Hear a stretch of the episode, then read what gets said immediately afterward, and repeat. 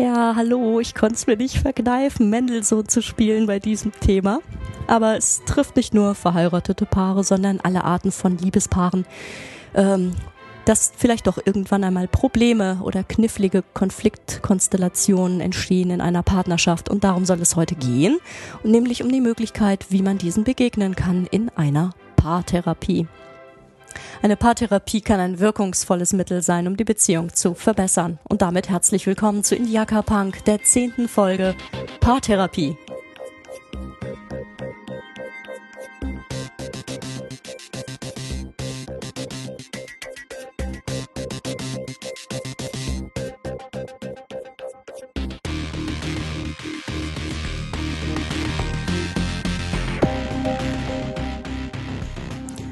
Ja, Probleme und Konflikte in Beziehungen sind wahrscheinlich für viele kein Neuland.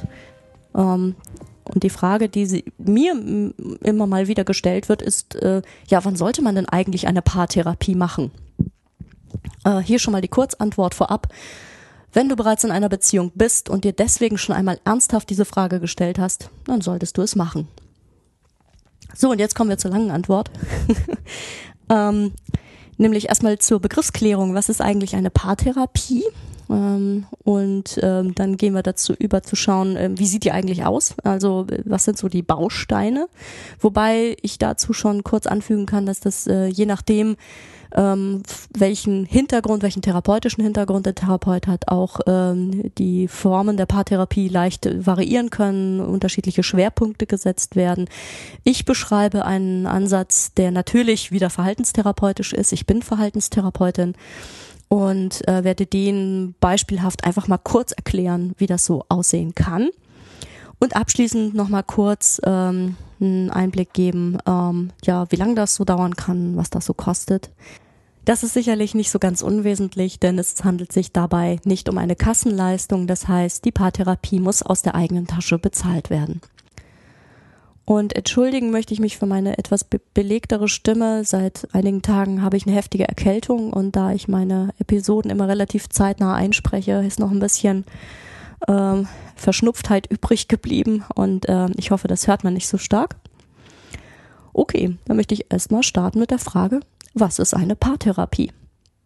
Denn manchmal erlebe ich, dass der Begriff Therapie etwas abschreckend wirken kann. Ähm, wobei es Paarberatung auch nicht ganz, äh, die gibt es auch, aber auch nicht ganz trifft. Denn eine Paartherapie ist durchaus äh, vom Umfang her nochmal größer, auch von den Fragestellungen her als eine Paarberatung die allerdings auch schon ein sehr guter Ansatz sein kann, wenn man ähm, beispielsweise ähm, häufige ähnliche Konflikte hat und Streits, wie man diese beispielsweise durch bessere Kommunikation einfach ähm, verhindern kann. Eine Paartherapie geht noch viel tiefer hinein in ähm, die Paardynamik und versucht ganz grundlegend ähm, die Verbindung zwischen den beiden äh, Partnern auch wieder herzustellen und zu vertiefen. Mm, der Begriff Therapie bedeutet hierbei nicht, dass irgendwie äh, irgendwie jemand schuld ist oder irgendeine komische schuldhafte Erkrankung äh, geheilt werden muss oder eine Störung besteht, die pathologische Qualitäten hat.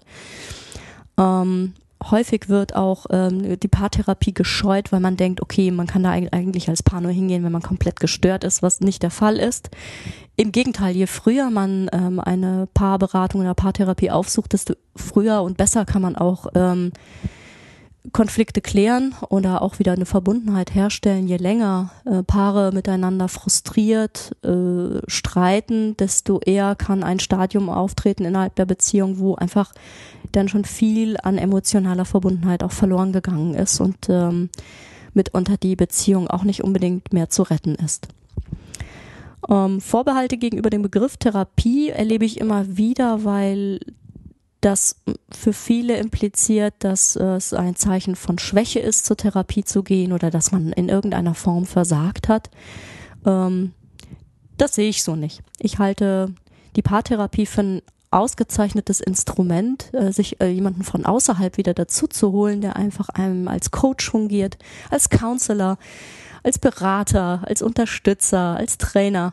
Ähm, wer mit dem Begriff Therapeut oder Therapie nicht so viel anfangen kann, sollte es einfach so nehmen wie die US-Amerikaner, die vielfach die Möglichkeit nutzen, paartherapeutisch sich unterstützen zu lassen und das viel eher als Coaching begreifen, manchmal sogar als Statussymbol ähm, um einfach sich ähm, bei einer Problemstellung einen Fachmann oder eine Fachfrau dazu zu holen, um einfach das Ganze viel effektiver klären zu können.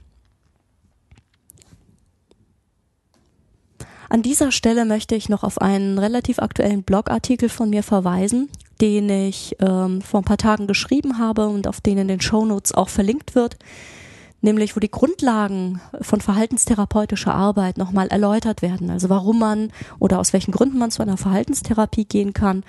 Und vieles, was ich darin beschrieben habe, ist auch durchaus vergleichbar anzuwenden auf die, auf die Paarkonstellation. Ähm, und der Artikel heißt, was macht eigentlich eine Verhaltenstherapeutin? Bei der Paartherapie kommen nun zwei in die Beratung und die meisten Gespräche finden auch in einer Konstellation zu dritt statt.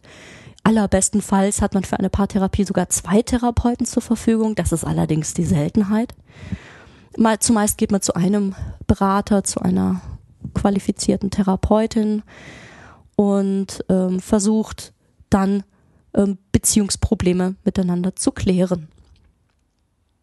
Und der Anfang sieht auch meistens so aus, dass man ein Vorgespräch führt, ein Kennenlerngespräch, wo man ähm, oder wo letztlich die Therapeutin das Setting erklärt, die äh, eine Kennenlernphase einleitet, die Motivation beider Partner klärt. Meistens ist es so, dass äh, eine Paartherapie oft auf Drängen eines der beiden Partner zustande kommt und der andere Partner noch überzeugt werden muss oder noch ein bisschen Motivationsarbeit geleistet werden muss und auch Unsicherheiten und Ängste ähm, genommen werden müssen, weil ganz häufig äh, der andere Partner, der nicht in eine Therapie drängt, äh, Angst vor Schuldzuweisungen hat äh, sich eher defensiv erstmal gibt und eher misstrauisch ist, was total nachvollziehbar ist, weil auch die Therapieidee nicht von ihm kam oder er auch vielleicht gar keinen guten Zugang zu Coaching und Therapie bislang hatte.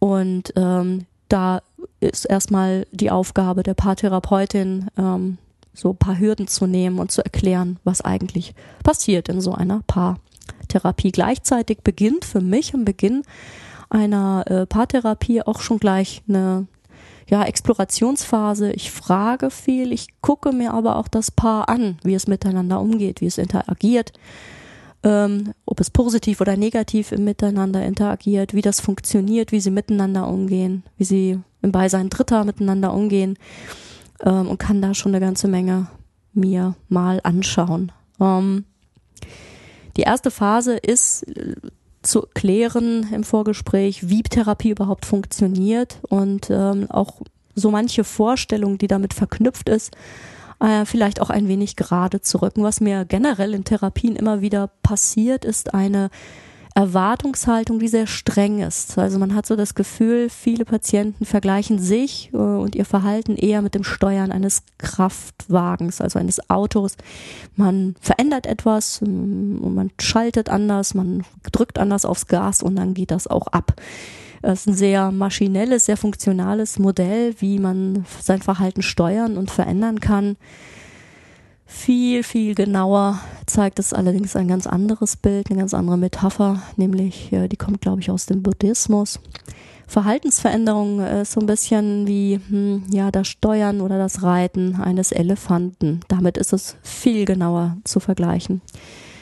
Das bedeutet, ich kann schon eine ganze Menge vorhaben. Ich kann wollen, dass der Elefant in den Trab gerät oder in eine bestimmte Richtung läuft oder tut, was ich sage und einen äh, Baumstamm aufnimmt und von A nach B schleppt ähm, wie ich das kommuniziere und lerne, mit meinem Körper oder meinem Geist umzugehen, das ist etwas anderes und das ist, erfordert ähm, deutlich mehr Geduld, Beharrlichkeit und auch liebevolle Zuwendung, als man am Anfang so denkt. So ein mechanistisches Modell, wie das Gehirn funktioniert, ist oft gar nicht so passend wie ein ähm, Modell aus älteren Tagen, wo man ähm, ein neues Verhalten sehr, sehr äh, geduldig lernen muss und mit viel Disziplin und Wiederholungen und geduldigem Training.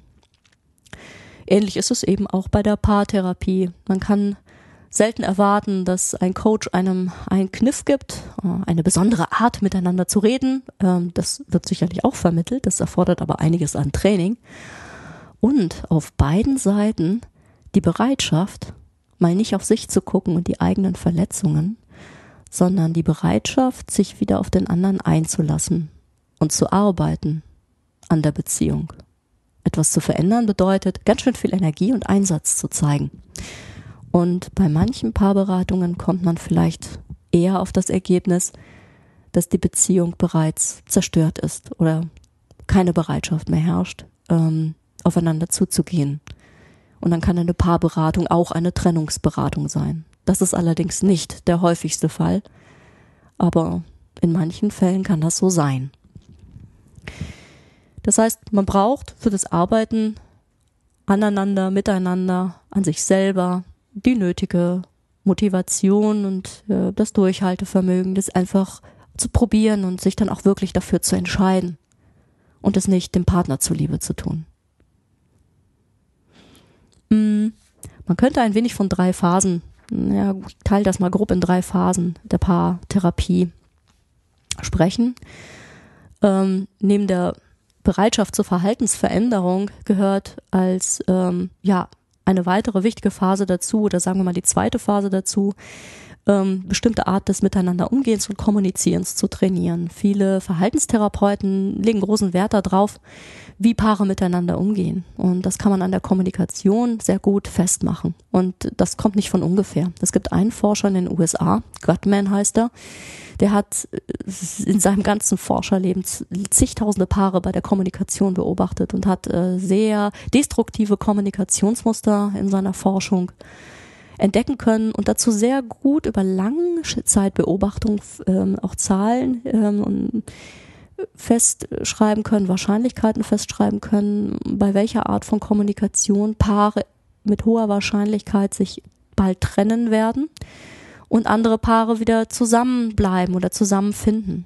Prinzipiell kann man aber auch trainieren, gut miteinander zu kommunizieren und dadurch ähm, wieder eine Art des gegenseitigen Verständnisses und ähm, ja, jenseits von Frustration und ähm, Ärger und Furcht vor Verlassenwerden ähm, etablieren, die vielleicht wieder einen guten emotionalen Zugang zueinander schafft, der am Anfang einer jeden Beziehung ja auch da war.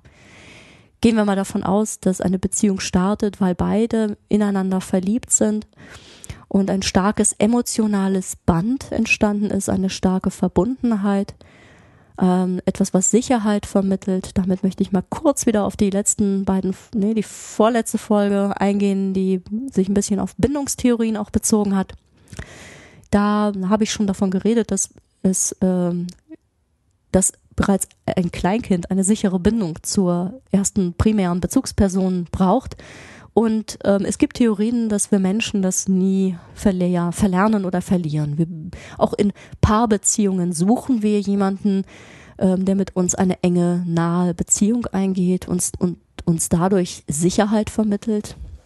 Ein Gefühl der Geborgenheit, des Aufgehobenseins. Und es gibt Untersuchungen, die an Paaren auch gezeigt haben, dass ähm, man weniger schmerzempfindlich ist, wenn der Partner da ist und einen beschützt, das Immunsystem besser funktioniert und es insgesamt besser für Körper und Geist ist, wenn man ähm, einen Partner hat, der bei einem ist und die, die äh, Beziehung auch gut funktioniert, was bedeutet, dass ein bleibendes Gefühl der Verbundenheit auch da ist.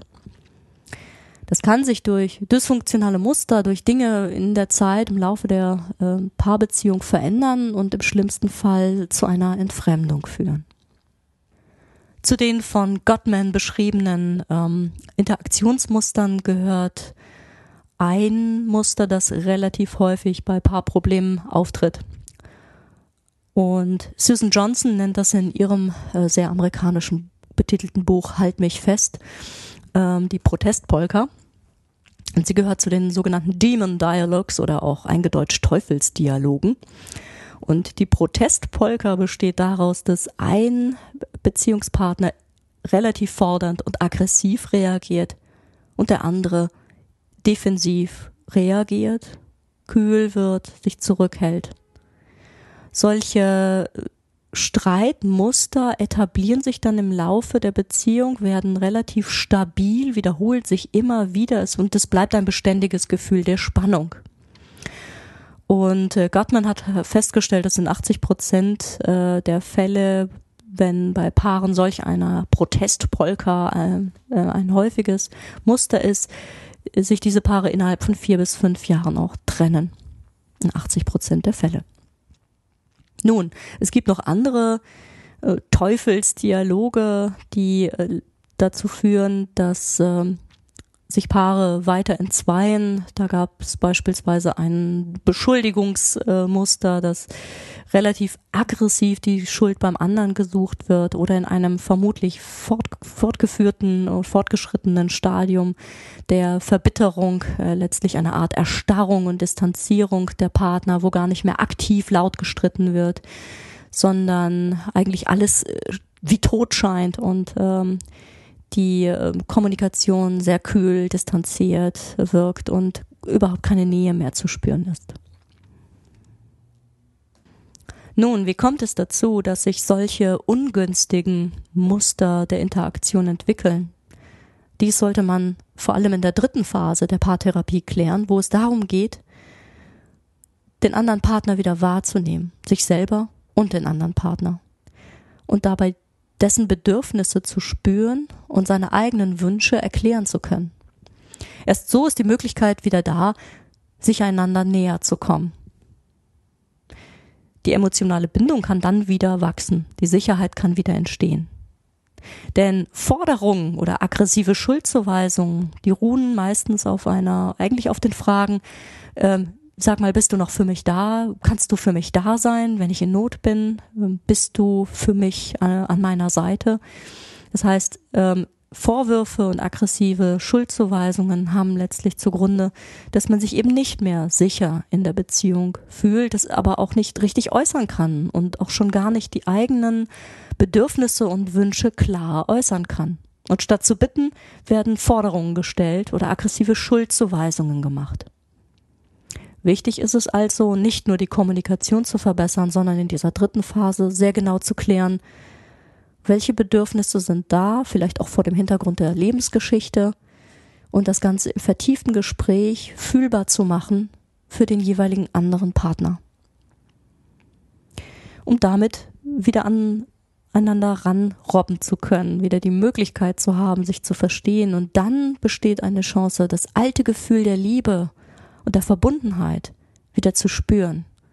Und dann kann eine Paartherapie sehr, sehr viel Positives bewirken. Im besten Fall das alte Band wiederherstellen und eine tiefe emotionale Verbindung wiederherstellen.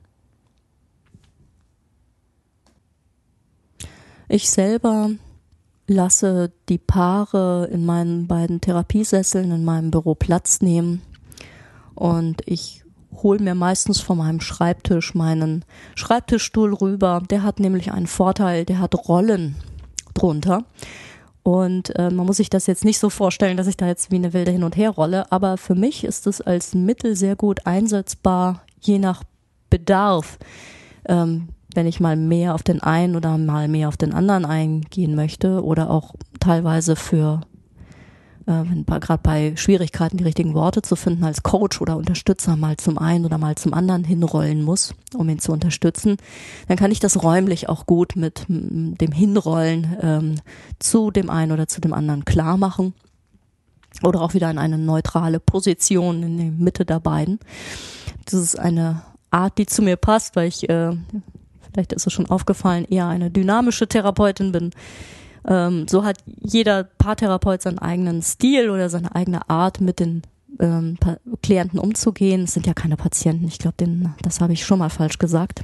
Ähm, und es geht darum, auch eine Atmosphäre zu schaffen, wo sich beide sicher fühlen und den Mut bekommen, wieder auf sich selber und die eigenen Bedürfnisse zu gucken und gleichzeitig den Mut bekommen, auch auf die Bedürfnisse und Wünsche des Partners zu hören, ohne sich gleich verletzt zu fühlen.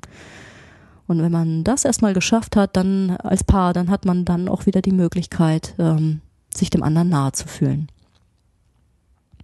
Ja, vielleicht noch kurz zu den Kosten, die dabei auf anfallen können. Auch die Dauer einer Paartherapie, das unterscheidet sich sehr stark von, von den Paartherapeuten, aber genauso wie von den Paaren. Jeder der drei Blöcke kann man auch gut in jeweils fünf einzelnen Sitzungen fassen. Ähm, dann wäre man mit 15 Stunden dabei bis 20 Stunden. Ähm, eine Kurzzeit-Einzeltherapie ist so Pi mal Daumen 25 Sitzungen lang, eine Ultrakurzzeittherapie eher bei 10 bis 15 Sitzungen, eine Langzeittherapie bewegt sich immer so bei 45 Sitzungen und mit Sitzung meine ich eine Einzelsitzung oder eine, eine einzelne Therapieeinheit äh, ist 50 Minuten lang. Manche Paartherapeuten sagen aber auch gleich, nee, das ist zu wenig Zeit, äh, ich mache immer Doppelsitzungen oder äh, anderthalb Sitzungen. Das hängt also wirklich von der Technik und von der von der Absprache ab, die man mit dem Paartherapeuten auch führt. Ähm, ich führe in der Regel Paargespräche, die nicht länger sind als eine Stunde, weil es auch relativ anstrengend sein kann, so miteinander zu kommunizieren in einer Therapiesituation. Die meisten approbierten psychologischen Psychotherapeuten orientieren sich bei ihrer Abrechnung an der Gebührenordnung für Psychologen. Und das bedeutet, dass sich der Preis einer einzelnen 50 Minuten langen Therapieeinheit bei roundabout um die 100 Euro pro Sitzung bewegt. Damit hat man schon mal eine ungefähre Vorstellung. Das variiert aber sehr stark, muss ich dazu sagen, je nach Ausbildungs- und Qualifikationshintergrund äh, des Therapeuten kann das sehr, sehr stark nach unten oder nach oben äh, schwanken. Also, wenn man einen Paartherapeuten sucht, sollte man auch sehr genau auf dessen Qualifikation achten. Ich würde immer darauf achten, wie sieht die aus, die Qualifikation, wie wird die Berufserfahrung äh, dokumentiert, ist das ersichtlich äh, für jemanden, wie der Werdegang ist und äh, woher sich die Expertise dafür erklären lässt äh, die, und ähm, die therapeutische Erfahrung. Und ich würde immer auf ein Vorgespräch bestehen, äh, wo man erstmal unverbindlich die Möglichkeit hat, sich den Paartherapeuten auch anzugucken und guckt, ob das zwischenmenschlich auch klappt und ob man da Vertrauen aufbauen kann. Ich würde nicht von vornherein gleich auf eine Paartherapie eingehen, sondern erstmal gucken, ob das als Konstellation funktioniert. Das würde ein seriöser Paartherapeut aber sowieso äh, von vornherein anbieten, im ersten Vorgespräch erstmal zu klären, ob man gut harmoniert. Okay, so viel dazu. Ich hoffe, ich konnte ein wenig äh, äh, Licht ins Dunkel der Paartherapie bringen und äh, vielleicht den einen oder anderen auch informieren oder vielleicht sogar ermutigen, äh, einen solchen Schritt zu tun. Und äh, dann wünsche ich noch weiter eine wunderschöne Woche. Danke fürs Zuhören. Und wem es gefallen hat, äh, der darf mich gerne bewerten ähm, auf iTunes. Ähm, da wäre ich sehr, sehr, sehr dankbar für, damit der Podcast auch eine Chance hat, äh, gefunden zu werden und ähm, ein gutes Ranking bekommt. Vielen Dank dafür und eine schöne Woche. Tschüss.